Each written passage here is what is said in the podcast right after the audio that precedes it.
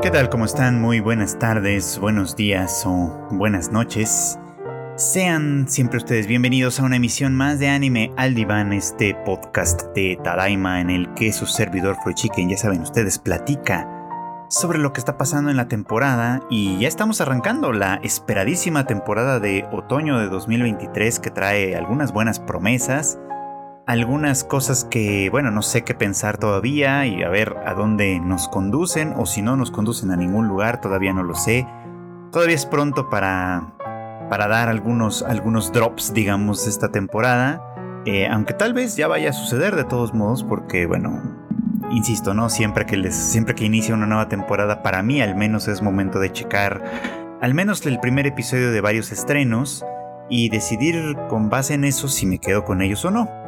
Eh, la temporada pasada fue un poquito como más floja para mí, si en parte por cuestiones de tiempo y en parte por todo, pues no pude seguir tantas series como hubiera querido.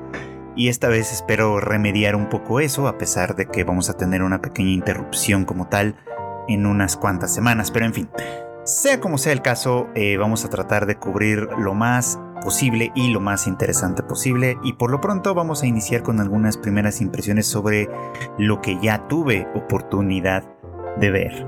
Y desde luego quiero empezar con una serie que ha sido bastante, bueno, más o menos mencionada, digamos, en algunos círculos como una de estas series que pueden ser interesantes o importantes para esta temporada y este sin duda Shangri-La Frontier, una pues una serie de tipo aventura en un mundo fantástico, que es un mundo de videojuegos, recordando un poco como eh, la cuestión de Sao y de varios otros que se juegan un poquito como en esa lógica. Eh, este tiene algunas buenas credenciales, ha ganado por ahí algunos premios, en fin. Llama la atención un poquito como por su... por el empuje que trae detrás, por la posibilidad, digamos, de que, de que la fuente de origen eh, pues sea algo que verdaderamente valga la pena seguir o no. Pero bueno, pues el primer episodio del anime tengo que decirles que a mí en particular no me pareció particularmente sorprendente. Y bueno, es que teniendo ya pues varios años en la pues en el medio, no viendo anime por pues por ya bastantes bastantes años, la verdad es que es difícil hacer, no hacer comparaciones, sobre todo cuando se trata de premisas tan pues tan semejantes en cierto modo. Es decir, Shangri-La Frontier de pronto me recordó un poco como a Sao, ¿no? ¿Y esto por qué? Bueno, pues porque su protagonista es, así como Kirito lo fue, un adicto a los videojuegos. Bueno, adicto es una manera muy grave de decirlo, ¿no? Muy, un aficionado, digamos, un otaku de los videojuegos estos de realidad virtual. De hecho, el, equipo que utiliza es bastante semejante al que se utiliza en SAO, en fin, ¿no? Esto.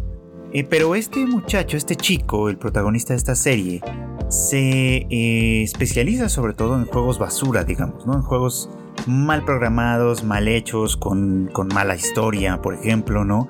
Eh, que a veces exigen mucho de un videojugador en particular, de muchas habilidades, pues porque, eh, bueno, pues por lo mismo, ¿no? Porque no solo tienes que lidiar contra el juego en sí, sino también contra el, eh, pues básicamente las insuficiencias de programación de alguna forma, ¿no?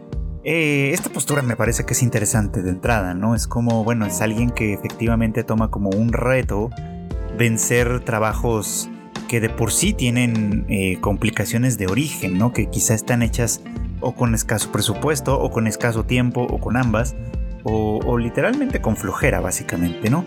Y que se convierte como en todo un nicho, ¿no? Este, al, punto que ya tienen un nombrecito, ¿no? Los, los este, cazadores de basura, digamos, ¿no? Eh, eso, eso de entrada pues me parece como una, una condicional del personaje que puede ser interesante, pero que luego cuando pues le recomiendan en la tienda a la que acude, con un fin un poquito como, como paralelo en realidad, como, como un subterfugio para, para hacer lo que se encuentre con una chica en específico, en fin, este, pues le recomiendan que juegue para variar un juego que es considerado como una obra maestra, vamos, ¿no? Como, como un trabajo realizado perfectamente bien y, esto y este no es otro que Shangri-La Frontier. Entonces, bueno, pues este personaje nuestro decide jugarlo, efectivamente, y así comienza nuestra historia, ¿no? Como, como con él eligiendo obviamente a su personaje, que es este hombre pájaro semidesnudo que, que vemos en, los, en toda la publicidad, en los trailers, en los pósters y demás Este, y que bueno, pues va adentrándose paulatinamente a este juego que pues, pues para su sorpresa en cierto modo, efectivamente está muy bien hecho, con todas las mecánicas en su lugar, con eh, muchas cosas funcionando a la perfección, en fin, ¿no? Pero con una historia o con un argumento de fondo que en realidad todavía nos es desconocido, ¿no? Y ahí termina ese primer episodio. Ahora, ¿qué podemos sacar de ello, no? ¿Qué podemos decir de ello? Bueno, Primero lo que ya les mencioné, ¿no? Este chico eh, forma parte de un grupo muy particular de videojugadores que se dedica sobre todo a, probar, a derrotar, a vencer juegos considerados como basura, ¿no? Juegos mal hechos en, términos generales, en, distintos sentidos, ¿no? Y la primera escena es muy chistosa en ese sentido, ¿no? está él terminando un juego precisamente eh, uno aparentemente particularmente difícil, insisto, por en parte gracias a las, a las insuficiencias en su desarrollo, y que pues termina siendo además ridículo, ¿no? Que para enfrentar al gran rey demonio tienes que hacerlo con una especie como de atuendo de luchador de, libre, de lucha libre mexicana, ¿no? Con máscara y calzoncillo como tal, o sea, se ve ridículo pues, y que este, pero el premio fundamental es que al final, al final de todo, puedes golpear a tu coprotagonista eh, impunemente, porque bueno, pues nuestro protagonista dice eh, que en realidad a lo largo del juego ella es la causante de muchos problemas, ¿no? Más que ser una compañía, más que ser un apoyo, más que ser incluso como un atractivo para seguir adelante en el juego, se convierte sobre todo en una especie como de molestia. Entonces, un premio final que aquel juego permite, pues es este, ¿no? Que, que puedas vengarte de ella también de alguna manera. Y esto, bueno, pues es, es chistoso, ¿no? Es, de alguna manera cómico. Eh, pero nos dice sobre todo esto, ¿no? Como que es un personaje que acepta muy bien, en términos generales, los retos, ¿no? Ahora llegó a Shangri-La Frontier por, una, por un subterfugio, les decía yo, ¿no? Hay una chica que evidentemente está interesada en él, que también es aficionada a los videojuegos y que, eh, bueno, pues eh, la, chica de la tienda sabe, ¿no? De sus intereses, así que pues para para como favorecer la posibilidad o las probabilidades de que se encuentren dentro del juego, traben una amistad que a lo mejor se desarrolle en algo más, quién sabe, es que le sugiere ¿no? que pruebe jugar Shangri-La Frontier, eh, pues simplemente pues para, con, el plan oculto de que esto suceda, y él pues decide hacerlo, ¿no? Ahora, eh, fuera de eso, fuera de estas como incipientes relaciones personales que estamos eh, viendo en un momento dado, pues insisto, este primer episodio no representa como nada muy muy interesante, ¿no? O sea, se suman como, como a la gran tendencia que ya tenemos establecida en general de juegos de, bueno, de animes de fantasía que de alguna manera están situados o en videojuegos o en situaciones que son como videojuegos, ¿no? Como algunos Isekai funcionan precisamente, ¿no? A la manera de los videojuegos como, no sé, The Rising of the Shield Hero o en fin, muchos otros de estos, ¿no? Que funcionan con esa lógica y que pues creo que tienen cierto atractivo o pueden tener cierto atractivo si eres alguien que ya forma parte de este pues de este mundo, ¿no? Que estás particularmente interesado en los videojuegos, obviamente que te gustaría vivir una experiencia tipo las de realidad virtual que, presentan este tipo de juegos y todo. Eh, supongo que por ahí tiene cierto atractivo. Que los personajes pueden ser eh, interesantes o emocionantes en un momento dado, pues también. Yo quiero pensar que también. Porque a diferencia de pues el primer juego, el, primer anime con el que lo estoy comparando en este caso, que es Sao, eh, no tiene un gancho como muy importante como en su tiempo sí lo tuvo aquella serie, ¿no? Que ustedes si ya la vieron recordarán sin duda que pues el gancho aquel era que los jugadores no podían eh, salirse del juego, no podían desloguearse y que básicamente pues eh, el aparato estaba diseñado para asesinarlos en la vida real si morían dentro del juego, de tal forma que se convertía en un juego de muerte muy literalmente. Eh, y, bueno, eso le daba obviamente cierta emoción, cierto, cierto estrés, cierta angustia, que en este pues de entrada me parece que al menos en principio no tiene, ¿no? O sea, no sé cómo se vaya esto a manejar después, si es que de alguna manera se va a desarrollar, tal vez sí, tal vez no, pero por lo pronto eh, una, una cosa que se pierde mucho aquí es esta, ¿no? Eh, que al no haber un peligro real como tal, al, tratarse de una cosa como que juega en dos dimensiones, no como en la dimensión de lo real, entre comillas, y la dimensión de lo fantástico en este caso, eh, pues eh, pareciera como que si mientras no haya como una, una interacción que sea muy muy interesante entre ambas, creo que puede ser en realidad algo muy poco interesante. Eh, lo que sí me parece interesante es esto otro, ¿no? O al menos esta posibilidad, ¿no? El juego, mm, digamos, como dialéctico que puede existir entre la realidad real, digamos, y la realidad virtual, vamos, en este eh, que, es algo que también en cierta medida eh, Sword Art Online en sus distintos momentos intentó trabajar, intentó profundizar en ello, más o menos, pues no creo que no lo logra siempre con, con la soltura que a mí me gustaría, pero eh, no lo hace tan mal en términos generales, plantea por lo menos algunos problemas que pueden ser muy muy importantes y muy interesantes en este contexto. Y si algo me gustaría que pasara con Shangri-La Frontier, tal vez es esto que eh, este, este juego dialéctico, digamos, entre lo, virtual, lo real y, quién eres de alguna forma en uno y en otro, en otra circunstancia, pues se convierta como en, una, en, un, en un medio o en una manera, digamos, de desarrollar a sus personajes. En principio a este chico y tal vez quizá, ¿no? A, las dos chicas que también por lo visto se van a sumar a su equipo y que muy probablemente pues tienen que ver con, la realidad. Probablemente son estas dos chicas que ya mencioné antes, ¿no? La, su compañera de escuela que está enamorada de él y la chica que trabaja en la tienda de videojuegos. Probablemente ellas son quienes al final formarán parte de este, de este grupo y quienes de alguna manera compartirán la aventura con él. ¿Quién sabe? Eh, por lo pronto no estoy seguro de que voy a seguirla viendo, honestamente todo esto dependerá de que, eh, pues ahora sí que cuando salga el capítulo me sienta como con, como con el feeling, como con la vibra de darle play y darle una segunda oportunidad. Pero por lo pronto, pues creo que, que estoy un poquito como dubitativo sobre si de verdad, de verdad quiero seguir esta serie. Y otra que también tuve oportunidad de ver, pues fue esta de Migito Dari o Migi Andari la serie, la segunda eh, obra que tiene adaptación como anime de la mangaka Nami Sano, quien tal vez ustedes recordarán también por Sakamoto Desga, una serie que yo no vi en su momento, la verdad es que no me llamó la atención, pero que recuerdo que fue bastante, bastante mencionada en su tiempo, ¿no? Eh, lamentablemente, pues la autora Nami Sano no tuvo la oportunidad de ver esta segunda obra ya convertida en anime como tal, porque falleció. De hecho, falleció apenas este año. Eh, hace unos meses, tenía pues apenas 35 años de edad, lamentablemente murió muy muy joven. Este, y bueno, pues pues eso, ¿no? Como una nota triste de esta cuestión.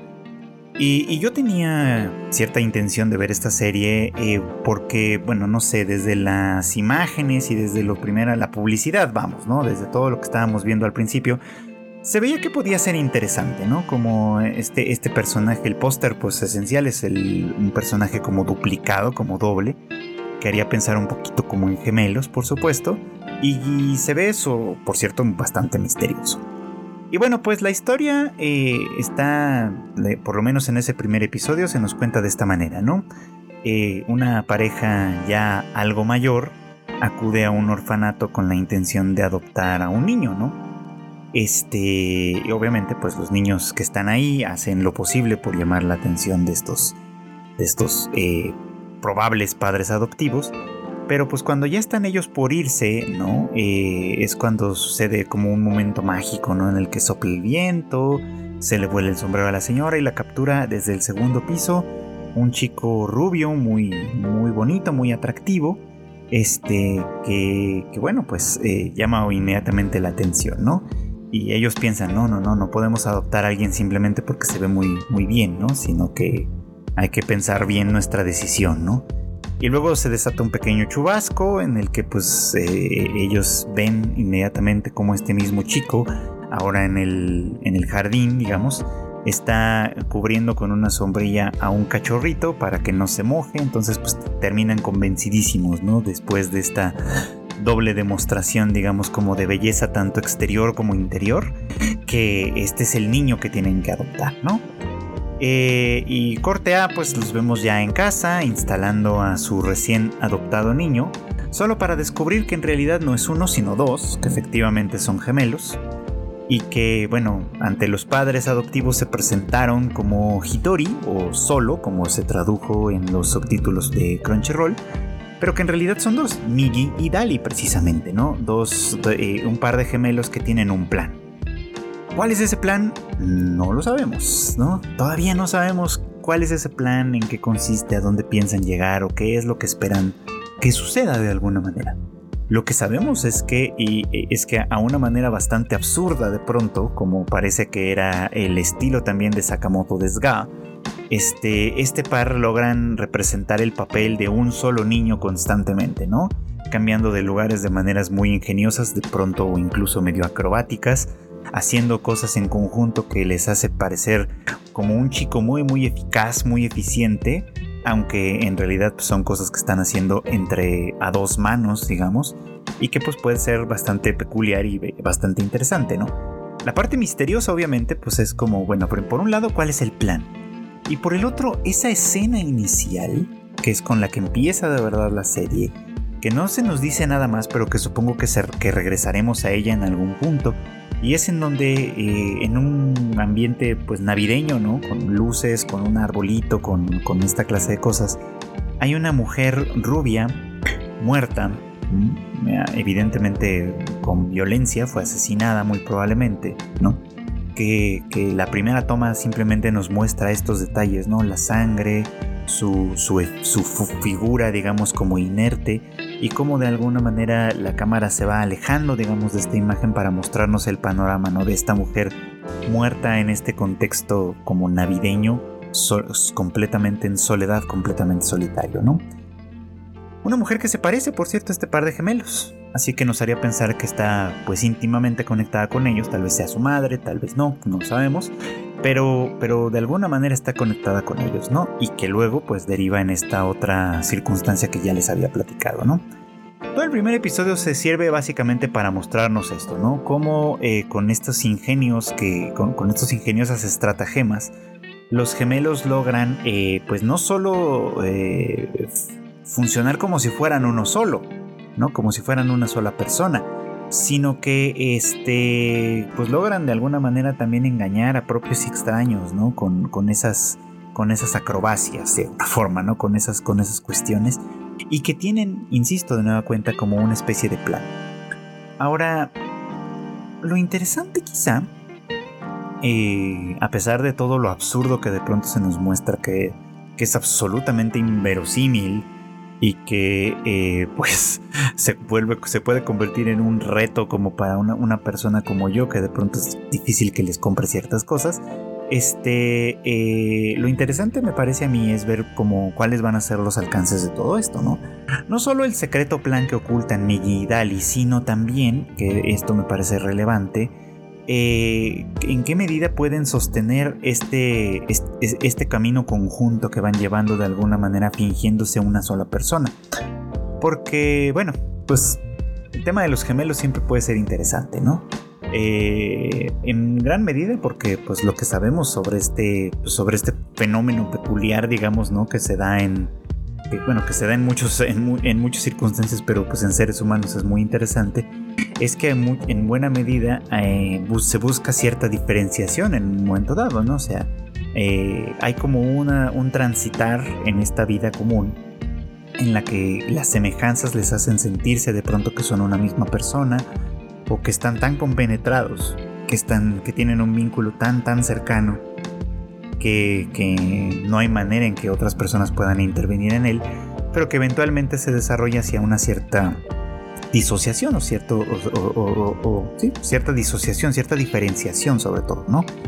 Que el, la secuencia de opening medio que nos muestra un poco como eso, ¿no? Como, como en, las semejanzas también hay diferencias y como de alguna manera puede, puede ser que el camino que recorran sea uno que vaya separándoles cada vez más, ¿no?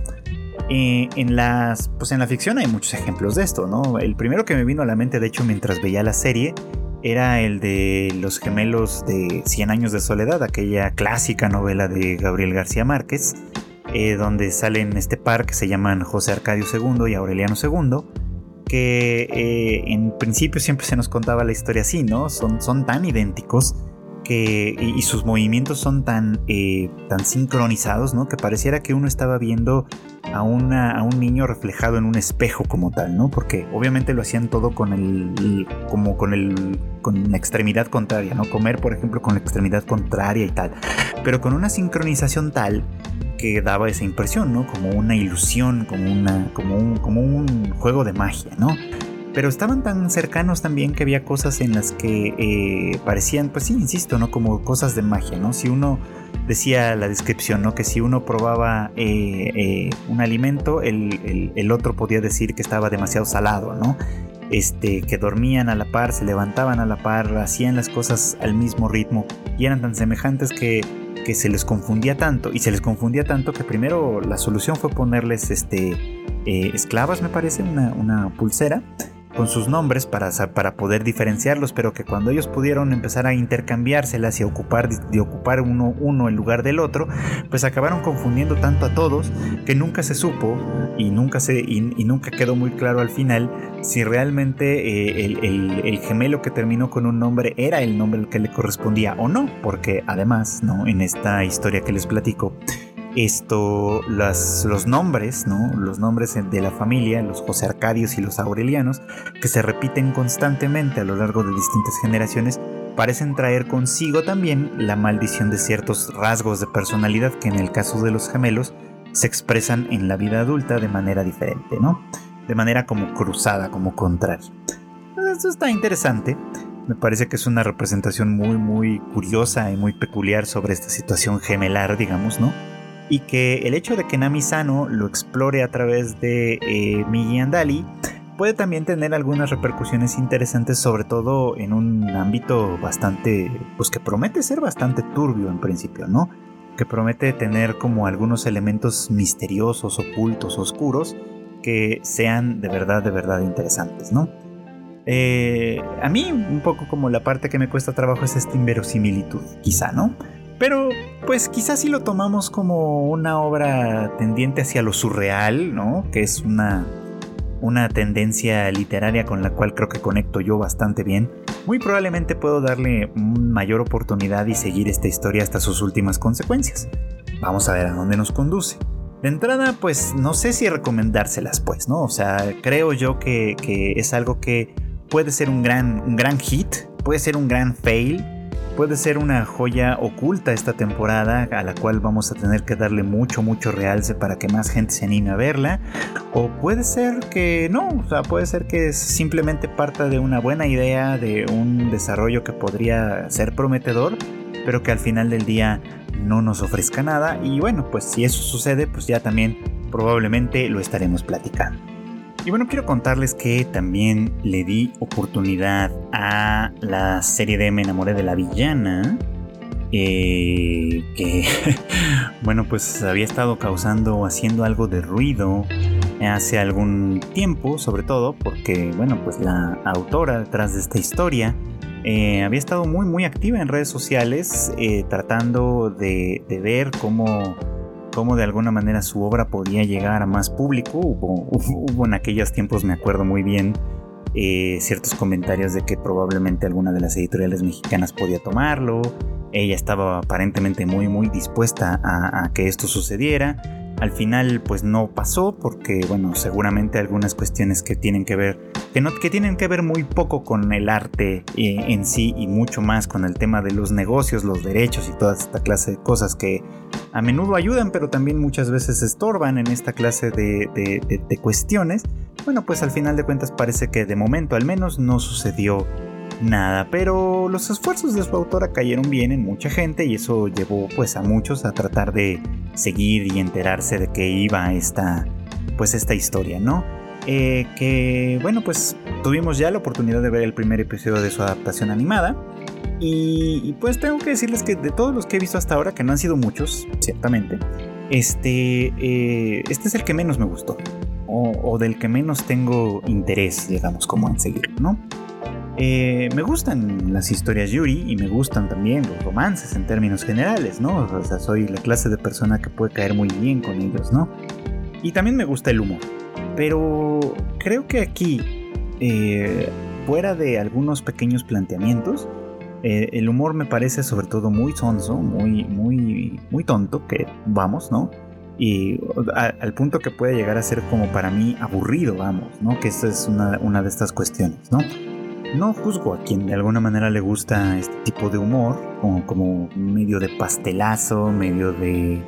Eh, pues sí, medio de escándalo, por supuesto, ¿no? Porque tiene uno de estos defectos, ¿no? Que nuestra protagonista, Rea, Re, es como bastante escandalosa, que decir, ¿no? Es bastante gritona de pronto. Eh, tal vez no al nivel de los de Canoyo Mocanoyo, pero, pero sí, digamos que sí tiene un poco como de esto. Pero les platico rápidamente, ¿no? De manera muy sucinta se nos cuenta esta historia que Rey es una chica que, este, pues que trabaja, ¿no? Que está cansada, ¿no? Agotada por el esfuerzo este, que tiene que realizar en su trabajo. Eh, y que pues eh, eh, su consuelo por así decirlo pues es jugar un videojuego de estos un otome game no donde pues ella actúa como la protagonista evidentemente no que tiene que conquistar o, alguno de los diferentes, seguir alguna de las diferentes rutas, y que en este caso hay una villana, que en cierto modo es como su rival, y que pues en el caso de Rey es su personaje favorito. El caso es que así como en un día muy de súbito ella despierta y se da cuenta que está ocupando el lugar de la protagonista dentro de, dentro de esta historia y automáticamente eh, pues le confiesa como a la villana Claire que está, bueno, pues que la quiere, que está enamorada de ella de alguna manera, ¿no? Lo dice, lo dice usando esta, esta, esta expresión que es como daisuki o ski en japonés, que eh, en cierto contexto puede interpretarse perfectamente bien como una declaración de amor, etcétera, pero que en un contexto como ese puede no tener esa implicación de entrada, por lo menos, o no entenderse que tenga esa implicación de entrada, ¿no? Puede, como Claire de hecho lo interpreta un poco, puede sentirse incluso como una burla, ¿no? Como, ah, sí, te quiero mucho, me gustas mucho, este, o algo de ti me cae muy bien, como, como en algún momento se tradujo esta, una, una expresión parecida a esta, ¿no? Eh, y ella, Claire, pues por supuesto que lo toma muy muy mal porque pues como muchas villanas de este tipo de historias que se nos han planteado en otras ocasiones, pues es una chica que si bien tiene sus propios intereses y sus propios anhelos, no duda en, utilizar eh, sus, los medios a su alcance, en este caso su posición social, para pasar por encima de otras personas que pudieran, que pudiese considerar como un eh, pues como un riesgo o como una amenaza o como una molestia, pues sea como sea sea como ustedes quieran ponerlo, por supuesto, ¿no? Entonces, eh, la cuestión es que pues aquí lo que, lo que irrumpe de alguna forma con esto, lo que rompe con esta parte, es sin duda esto de que, de que le interesa, ¿no? E, esta, la villana como personaje y pues evidentemente pareciera como que está enamorada de ella. Y resulta interesante también, obviamente, que eh, pues eh, una de las cosas que disfruta esta villana, pues es precisamente como el maltrato que ejerce, ¿no? Sobre la protagonista, dándonos a entender un poco que de su lado hay cierto masoquismo probablemente, ¿no? Entonces, pues todo el capítulo se, gira un poco como en esos términos, ¿no? En presentarnos la situación, que es esta, en presentarnos a los personajes principales, eh, por un lado los tres príncipes, que son como las tres rutas naturales, digamos, como de ese, de ese entorno, y a la amiga de, a la compañera de cuarto, ¿no? Que, que pues es una chica que parece como muy normal, que parece que ella también tiene por ahí algún tipo de romance incipiente sucediendo con alguno de los príncipes, pero que sobre todo vive en completa, en, completo temor o miedo, pues, ¿no? Por, por, por lo, pues sí, por lo ¿cómo decirlo? Por lo impulsiva que de pronto parece ser Rey, por lo, eh, por lo tajante que es de alguna manera en su deseo de llamar la atención de Claire y por los riesgos que esto implica claramente, ¿no? De ponerse en medio del camino de una, pues de, un personaje en quien en términos generales siempre es mejor mantenerse distante. Entonces, bueno, pues este, fuera de eso, fuera de que de alguna manera Rey logra llamar la atención de, de, pues, de los príncipes, bueno, de uno de los príncipes sobre todo, que es quien se da cuenta que en los, e, en los exámenes de magia y demás, ella misma como que mm, se autosabotea para, para manipular de alguna manera su propia calificación y demás. En fin, como que todas estas cuestiones eh, pues hacen que obviamente se convierta ella en el centro de atención de todas las circunstancias. Eh, puede parecer interesante esto, les digo, porque lo que estos Otome Game aparentemente hacen, yo nunca he jugado uno como tal, Este, así que no tengo un conocimiento como muy detallado, muy de fondo de esta circunstancia. Pero por lo menos por lo que he podido ver en distintos animes que tocan esta serie, este, esta, bueno, que tocan más bien esta, este, este, este género, digamos, puedo entender una cosa en términos generales, ¿no? Y es que eh, en estos juegos la protagonista siempre representa como una... Eh, eh, como algo que no debería de estar ahí, por así decirlo, ¿no? O sea, como que a menudo se representan circunstancias como muy rígidas, socialmente establecidas. En este caso casi siempre son academias de magia, en lugares donde funcionan como una monarquía, vamos a ponerlo así, y que eh, la protagonista suele ser una plebeya, ¿no? Que de alguna manera se logra eh, eh, situar en esta circunstancia, ya sea por una beca, ya sea por una por un talento mágico sobresaliente, por cualquier circunstancia que se dé, ¿no? El caso es que termina ocupando una posición que normalmente le pertenecería exclusivamente a la nobleza y que eh, su candidez, su buen carácter, su belleza y su talento acaban siendo como lo suficientemente importantes como para trastocar el orden, de tal manera que si el, el príncipe, este, el príncipe real, el que de alguna manera será el heredero de la corona, en algún momento está comprometido con la villana por estas cuestiones de, orden social y demás, pues su corazón probablemente lo va a llevar a enamorarse de la protagonista y por lo tanto a trastocar todo y hacer que la villana se convierta efectivamente en una villana, puesto que le han arrebatado todo lo suyo y ahora eh, pues se dedicará a tratar de destruir a su rival en la medida de lo posible, ¿no? Entonces suelen tener este tipo de contexto de fondo, ¿no? Como algo que irrumpe y, y, eh, pues desestabiliza, digamos, como toda una estructura social. Y en ese sentido esto podría llegar a ser bastante interesante, vamos, ¿no? Porque Rey, este, eh, pues está haciendo exactamente esto, solo que en un sentido completamente distinto a lo, a lo habitual, ¿no? A ella no le interesan los príncipes, no le interesa trastocar de ninguna manera ese orden, le interesa más bien atraer la atención de Claire, ¿no? Eh, entablar de alguna forma una relación con ella, que seguramente tirará hacia lo romántico también, y con ello pues se trastoca la misma circunstancia, o sea, toda la circunstancia se trastorna, pero de una manera muy diferente. Porque bueno, vamos a ver, ¿no? Primero, eh, supongamos que logra ganarse el corazón de Claire de alguna manera, ¿no? Que parece que sí, en algún momento. Eh, entonces, si lo logra, si lo hace, lo que va a terminar sucediendo de alguna forma o el problema que inmediatamente surgiría sería el de que si ella estaba pensada para ser comprometida en una de estas relaciones de poder con, los príncipes o con alguno de los príncipes o tal, pues esto evidentemente ya no va a suceder. Eh, generando pues obviamente un desorden en esta organización de matrimonios por conveniencia, digamos, ¿no? A su vez, Claire estaba enamorada de uno de los príncipes, del segundo príncipe, pues con quien aparentemente tiene ciertas cosas en común. Eh, me llama la atención que Rey no parece particularmente celosa de esa circunstancia, como que lo entiende y como que incluso pareciera como que la alienta a, buscar entablar su propia relación. Pero bueno, pues esto al, principio no sale para nada. Y, bueno, eh, suponiendo que se gana el corazón de Claire y que entre ellas sucediese algo que va por allá, pues también está el tema de que no solo trastocan toda esta organización que les digo, sino que además, pues habría que ver si este mundo es lo suficientemente abierto como para reconocer una relación en esos términos, ¿no? Este, en fin, o sea, como que hay algunos temas que podrían resultar interesantes, quizá, en esta, en esta cuestión, pero que creo que la intención de esta obra no va por ahí tanto, ¿no? Aunque a lo mejor los llegue a tocar más adelante, llegue de alguna manera a desarrollarlos en, otra, en cierta medida, a mí personalmente me da la impresión de que, de que no va a ir más allá de eso, pues, ¿no? De que no va a llegar mucho más lejos en ello. Porque su intención es más bien ser cómica, creo yo. Su intención es más bien ser un entretenimiento sencillo, rápido, fácil, con personajes que pueden ser más o menos atractivos, por lo menos para algunas personas, y que eh, listo, ¿no? Se convierta como en, como en una serie que semana a semana te saque algunas risas. Pero más que eso, más que, más que explorar un poco como esas cosas, creo que no parece que tenga esa intención.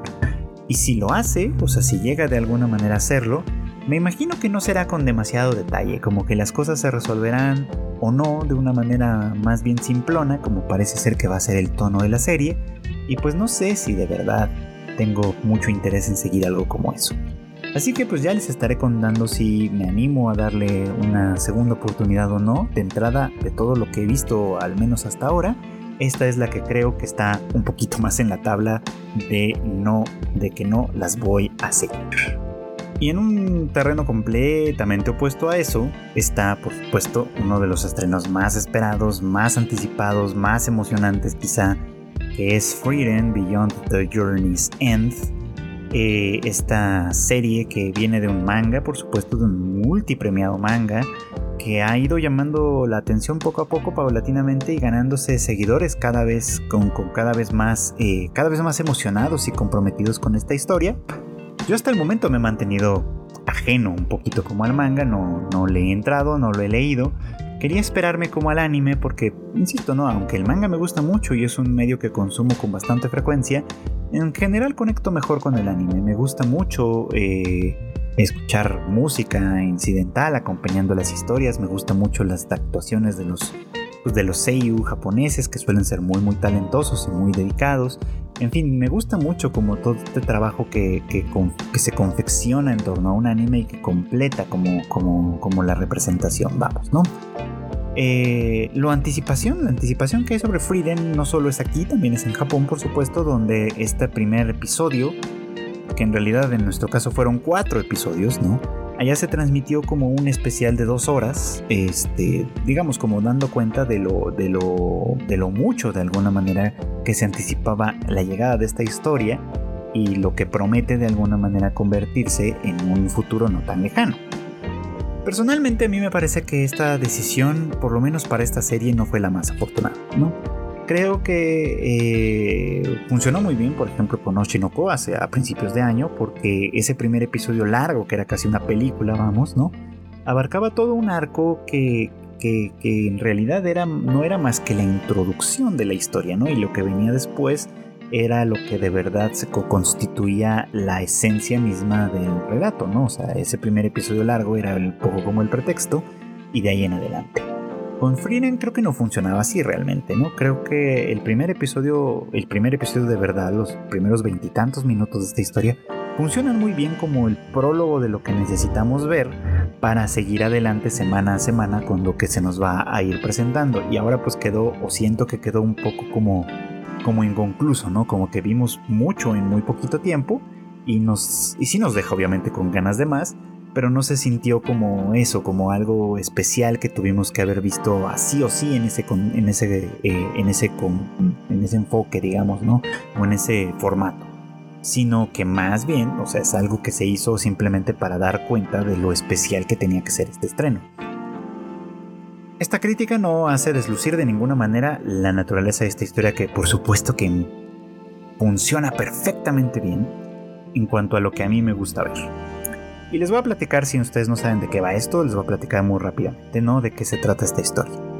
Esta está situada en un mundo fantástico donde Frieden es una elfa, eh, una hechicera elfa, que eh, pues que formó parte o forma parte del grupo del héroe, ¿no? De Himmel, el héroe, que, cuyo grupo de alguna manera se aventó la aventura, vamos, ¿no? Se, se hizo a la aventura de, de, hacerle frente al rey demonio, vencerlo eventualmente y lograr así un, un mundo de paz, efectivamente, ¿no? Y la historia comienza aquí, en este momento en el que el rey demonio ya fue derrotado y los héroes regresan triunfantes a la capital para encontrarse con, obviamente, pues con un festival en su honor, con un desfile, con un montón de cosas, ¿no? con un momento de, tranquilidad y de paz que se convierte como en el, e, e, en, quizá en el momento culminante de sus vidas. Este grupo formado por, eh, pues por el héroe Himmel, por Hater, un sacerdote, digamos, ¿no? que, aparece ahí, por, ay, ¿cómo se llama el personaje que es un enano también? Eh, ay, ahorita se me fue, se me fue, ya, ya me acordaré de él y por supuesto por eh, ¿no? Eh, que compartieron 10 años de su vida básicamente en esta aventura, que ahora son considerados como los grandes héroes claramente, y que llega el momento de despedirse, ¿no? De separarse, de seguir cada uno sus caminos. Y, desde el comienzo se nos va dando un poquito como, como este punto, ¿no? En el que la percepción del tiempo, que es lo que todo el mundo señala como una de esas cosas interesantes, es fundamental para entender lo que va a pasar aquí, ¿no? Porque para ellos esta fue la aventura de sus vidas, pero para Frieden solo fue un pequeño fragmento, ¿no? Ella incluso dice, ¿no? Como, bueno, fue, un breve tiempo, pero pues lo pasamos bien y, logramos esto y, bueno, pues vamos a seguir adelante, ¿no? Los, visitaré de cuando en cuando. Eh, pero bueno, pues para, para ellos 10 años eh, es muchísimo tiempo, ¿no? 10 años abarca un gran fragmento de sus vidas y además una aventura como esta pues evidentemente marca por completo la vida misma, entonces es difícil como pensarlo desde ese lugar. Y sin embargo para ella que ha vivido cientos de años y probablemente va a vivir otros cientos más, eh, pues sí, 10 años es apenas un suspiro, 10 años es nada básicamente, ¿no? Y, bueno, es, eh, simplemente ese planteamiento, ese planteamiento original nos, no es la primera vez obviamente que una historia toca el tema de la inmortalidad y de la distinta percepción del tiempo y todas estas cuestiones, ¿no? De estas hay infinidad porque la inmortalidad, la longevidad, ha sido uno de los grandes este, objetivos de la humanidad misma desde que, pues desde que se va desarrollando ya no digamos la ciencia, sino los estudios precientíficos, la alquimia y cualquiera de esta clase de cosas, casi siempre han sido con la intención de conseguir eh, pues no sé, la inmortalidad, la vida eterna o cualquiera de estas cosas, ¿no? Así que ha sido una obsesión humana por mucho tiempo. Pero también por lo mismo es que muchos creadores de, de, pues de obras de ficción y demás en toda índole las han explorado a través de personajes fantásticos como los vampiros o los elfos o lo que ustedes quieran, ¿no? Eh, en este caso los elfos suelen ser como personajes más bien benignos, en términos generales interesados en la magia y en la naturaleza, pero que sí, efectivamente, ¿no? La longevidad de, o sea, lo, largo que viven, que a veces raya en la inmortalidad quizá, ¿no? Hace que su manera de percibir las cosas no sea exactamente eh, como, la de, como la de otros, ¿no? Pensaba en un ejemplo paradigmático que casi todo el mundo conoce, que es el Señor de los Anillos, ¿no?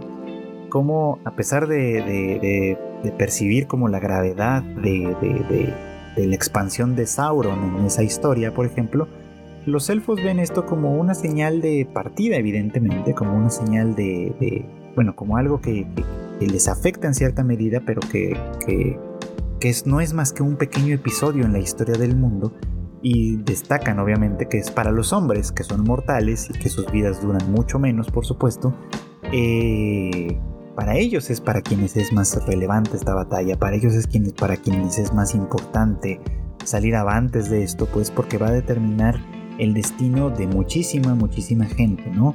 Cuyas vidas son efímeras y que obviamente tienen otro tipo de intereses en ese sentido. Pues aquí creo que pasa un poco como lo mismo, ¿no? Eh, Frieden tiene esta percepción del tiempo, eh, les dice, ¿no? Esta escena es muy bonita, ¿no? En la que ellos están presenciando la lluvia, una lluvia de estrellas que sucede cada 50 años y ella les dice con toda la soltura que la próxima vez los llevará a un lugar mejor para presenciarla, ¿no? La próxima vez será en 50 años.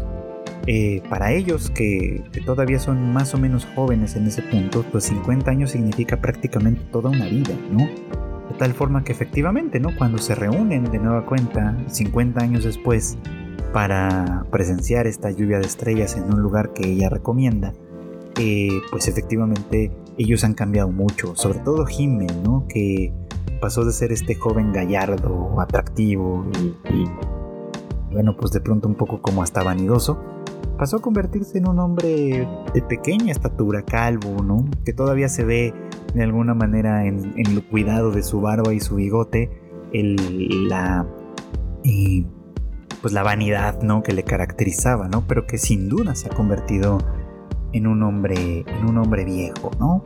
En un hombre viejo que además muy pronto después de ese tiempo pues fallece, ¿no? Y que deja a Frieren y a sus compañeros como, sobre todo a ella, con una sensación agridulce, ¿no? De haber pasado con él un periodo de, de, tiempo muy muy importante, que fue muy importante en su vida, pero que ella quizá ahora siente que no le conoció en suficiente. Y bueno, pues eso no obsta para que la vida continúe, ¿no? Y, es así como Frieden continúa con su vida y con su viaje, eh, tratando de coleccionar eh, distintas magias, por supuesto, ¿no? Y a partir de ahí se va a ir construyendo esta historia. Porque ya no quiero ahondar un poco más en los episodios siguientes porque creo que de alguna manera vamos a seguir platicando más sobre esto. Tengo ninguna, no tengo ninguna duda de que esta... Eh, de que esta serie va a ser una recurrente en este podcast durante la temporada y vamos seguramente a hablar bastante de ello. Pero que quede un poco como, como esto de aquí, ¿no? A partir de aquí, de este viaje que en principio para Frieden parecía que iba a ser simplemente como un suspiro en su vida, un momento particular, un momento muy pequeñito en su larga vida, parece que va a ir descubriendo ella cuán importante fue, pero en el, pero en posterior, por así decirlo. O sea, a medida en la que ella revisite los pasos que dio con sus compañeros en aquel, en aquel viaje a medida en la que los vaya perdiendo, evidentemente, como se, va como se pierde a Himmel en un primer momento y seguramente los demás más adelante seguirá siendo la misma historia. Conforme vaya reencontrándose con ellos por los vestigios que quedan de aquella aventura, por los vestigios que quedan de aquello, por supuesto que va a ser como un viaje que, conecta el pasado con el presente y con el futuro además, y que a mí personalmente me llega por muchos sentidos. Primero porque puedo pensar hacia atrás. Yo tampoco soy un hombre ya tan joven, evidentemente, no muchos de ustedes lo saben. Y si pienso en, en, mi vida, ¿no? Pienso en qué pasaba, en qué estaba yo haciendo 10 años atrás, qué estaba yo haciendo 20 años atrás o 30 años atrás, ¿no? Veo que, que cosas, por ejemplo, que formaron parte de mi vida eh, eh, muy importantemente, que eran el centro de mi vida en un momento dado, quizá ya han dejado de serlo. Quizá mi vida ahora se trata de algo completamente diferente. Y también puedo ver, si pienso en esos eh, periodos de 10 atrás, 10 atrás, ¿no? Puedo ver en qué medida yo tampoco soy necesariamente la misma persona. Y, eso me parece muy, muy interesante, ¿no? Porque puedo ver cómo incluso mi vida ordinaria como es y como ha sido, eh, tiene estos puntos también, ¿no? Que si revisito, que si recorro, que si, que si vuelvo a, andar sobre ciertos pasos, ¿no? Me voy a encontrar obviamente conmigo mismo y con estas otras personas que me acompañaron en el pasado, este, pero de una manera completamente diferente, ¿no? Puedo recuperar y puedo revalorar algunas de estas cosas. Puedo a final de cuentas reconocer y darle, darle un lugar que a lo mejor en su momento no sentí que fuera tan importante. Y quizá eso conecta también con el momento presente en el que me encuentro ahora, ¿no? Con, con quienes están ahora a mi lado, con quienes de alguna manera forman parte de mi cotidianeidad, de mi experiencia y demás. Y revalorar en cierta medida esa posición como tal. Creo que por ahí va un poquito como esta historia, ¿no? Como, como un nuevo viaje para Freedom. Implica, por supuesto, experiencias nuevas, pero también implica eh, la conexión o el vínculo con ese pasado que a lo mejor ella en un momento percibió como algo irrelevante en su larga vida, pero que evidentemente va a ir demostrando o va demostrando que no fue tan irrelevante de ninguna forma, sino que más bien se convierte probablemente en el punto neurálgico de su existencia, en el momento culminante de su vida como tal. Y bueno, pues esto fue todo por hoy. Gracias como siempre por acompañarnos en el anime al diván. Ya saben ustedes que este podcast sale todos los miércoles o casi todos los miércoles en algún momento del día y ya lo entrarán, ya estará disponible en pues distintas plataformas de podcast, obviamente las más populares, Spotify, eh, Apple Podcast y demás, pero también en muchas otras plataformas pequeñas para su conveniencia. No olviden además que en Tadaima tenemos más contenido para ustedes, tenemos obviamente las noticias más relevantes en tadaima.com.mx, así como el Rage Quit que ya volvió a las andadas gracias a Marmota y sus grandes esfuerzos por compartir con ustedes las noticias y el chisme más relevante del mundo de los videojuegos. Esperamos todavía el retorno del Shuffle, pero mientras tanto tenemos obviamente el Tadaima Live en punto de las 9 de la noche, hora de la Ciudad de México, todos los jueves en nuestros canales en YouTube, en Twitch y en Facebook. Eh, no olviden seguirme en mis redes sociales, arroba Chicken en prácticamente todas partes. Ya también estamos en Blue Sky, en Threads, obviamente pues en lo que queda de los vestigios que quedan de Twitter. Y en Instagram también pueden encontrarme con ese mismo handle para que me sigan para que platiquemos sobre, pues obviamente sobre las series de anime que estamos viendo, lo que nos interesa seguir y obviamente si están de acuerdo o no conmigo en lo que venimos platicando en este anime al diván. Eh, no quiero despedirme sin antes agradecerles como siempre su escucha y recordarles que deben pasar buenos días, buenas tardes o buenas noches.